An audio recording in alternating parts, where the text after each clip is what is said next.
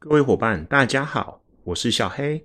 欢迎收听产险黑管家。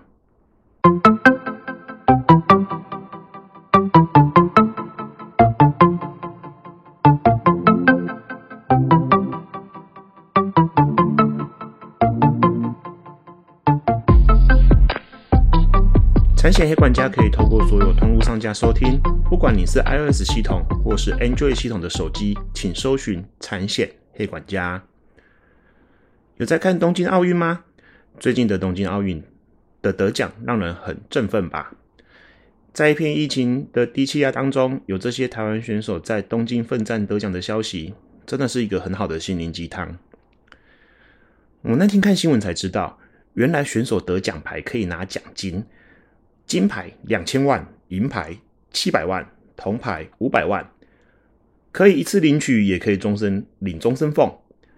而这个奖金全世界排名第三高哦，真的我觉得还不简单。第一名是新加坡，第二名是印尼，我们台湾排第三名。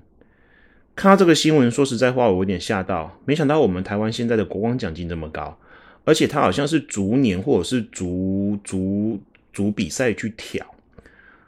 真后悔小时候没有来练个绝技哦，现在就不用当个 podcaster 了。不过想想也对，因为运动选手通常生命周期都比较短，很多都在快三十岁就要退休了。如果以平均余命来说，还有五十年要活，给高一点的奖金也其实也不为过。且像我们拿铜牌的跆拳道小将嘉玲美眉，她才十九岁，如果选择领月终身俸的话，一个月领两万多。一直到八十几岁，算算现值可能都有一千多万。如果持续奋战拿奖，或是往后当教练，这一辈子应该都会顺顺利利，且又是从事自己有天赋热情的适当工作，真是人生苦短当中的一大幸福啊！所以小黑认为，幸福感三个字，其实是建立在一种人生稳定的状态当中，没有太多的未知与不确定性建构而成的。因为有不确定性和未知，就有可能会有风险，有风险可能就会有精神上和物质上的损失，有这样的损失就会冲击到你人生的稳定度，就会感到不幸福。我是这样认为的啦。那为何想要跟大家分享这个？其实跟今天的节目有关喽。今天节目的标题叫做“买超额不是买一个保障，是买一种幸福感”。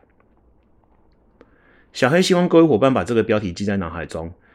逻辑啊，其实就像我前面说的一样，我们要的其实是人生一种稳定度，有稳定度才会有幸福感。这几年流行第三责任险附加超额责任险，原因来自二零一八年十二月十七号，新北市一个林姓的年轻人帮家里工作送货，不慎撞击路边四台法拉利。大家应该都还记得这个新闻吧？当初闹得沸沸扬扬。总求偿金额快一千两百万，此事件当初新闻报道报得沸沸扬扬，甚至有风向在带有点仇富的意味。毕竟这种意识新闻有种社会阶级上反差对抗的用意存在，越有相左的意见，越吵越凶，就越热闹，大家就越爱看。这些现象当初都是我。小黑，我感受到的哦，我那时候只是觉得啊，如果那个年轻人有买超额责任险，那一切就会不同喽。那我记得那台车它只有买单强制险而已哦，更别遑论它有超额责任险了，它连一个财损都没有哦。当然，单强跟财损的一些相关的给付内容跟范畴，大家可以去看去听小黑前面几集所讲的内容。而这个事件，全台也风起超额责任险的购买需求，就跟现在的防疫保单、疫苗险一样，完全符合心理学上社会认同的原理。别人有你没有，感觉就很怪。而车险就是这样，很需要时，但是客户都不想要。但不幸福的事件每天都发生在各个角落。其实啊，每天发生的不会只有这样的事故而已。约在十年前，我受理过一个案子，让我印象非常深刻。那个案子让我感受到，原来车险第三责任险额度不够，会造成多大的遗憾。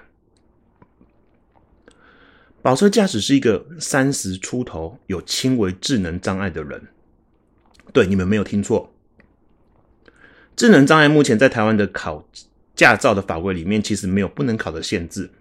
也就是他有正常的驾照，他行醒自小客在行经路口转弯时没注意到对方来车，与对方机车骑士撞上，对方一位三十出头的女性防重业者，伤势为脑硬膜蜘蛛网下出血，做引流手术，也就是开颅手术，全身多处骨折，昏迷指数一直在三以下。重点是他被撞后就没有醒过来了。客户的肇事责任全责，客户的车险内容为强制险，第三责任险体伤一百万，财损十万。此件在第一次和解时，在跟客户和对方见到面时，也让我印象非常深刻。那一幕目前都还烙烙印在我的脑海中。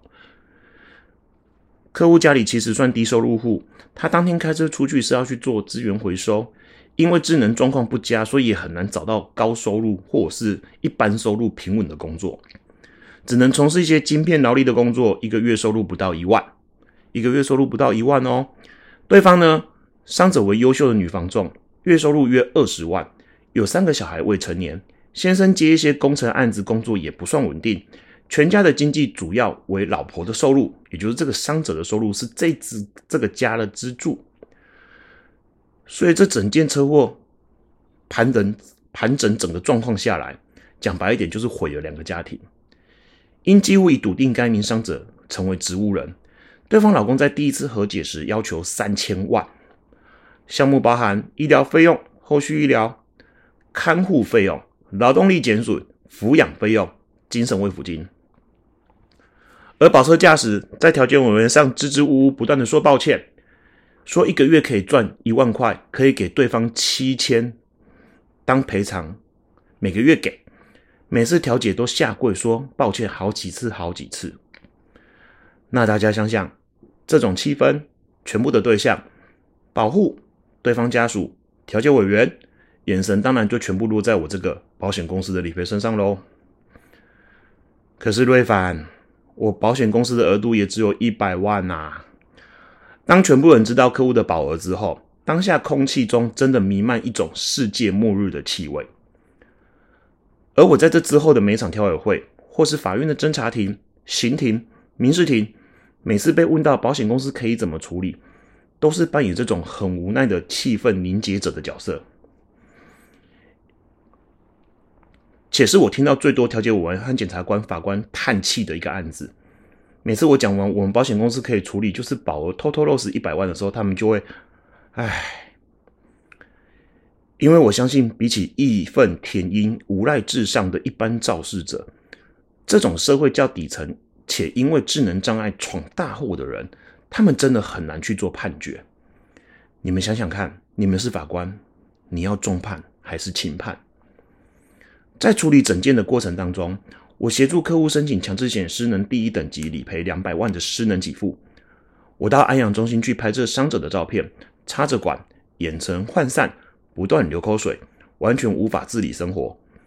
很难想象他在车祸前是一个优秀的防撞业务人员。她老公跟我说，他从来没有想过他老婆会遇上这种事，且还是被这样子的对照撞到。他上辈子到底做了什么孽？那个当下，我才深刻觉得什么叫幸福感被狠狠剥夺的感觉。这个案件，因为我觉得我当下自己涉入很深了，服务的范围已远超过这件客户在保额内理赔该做的事，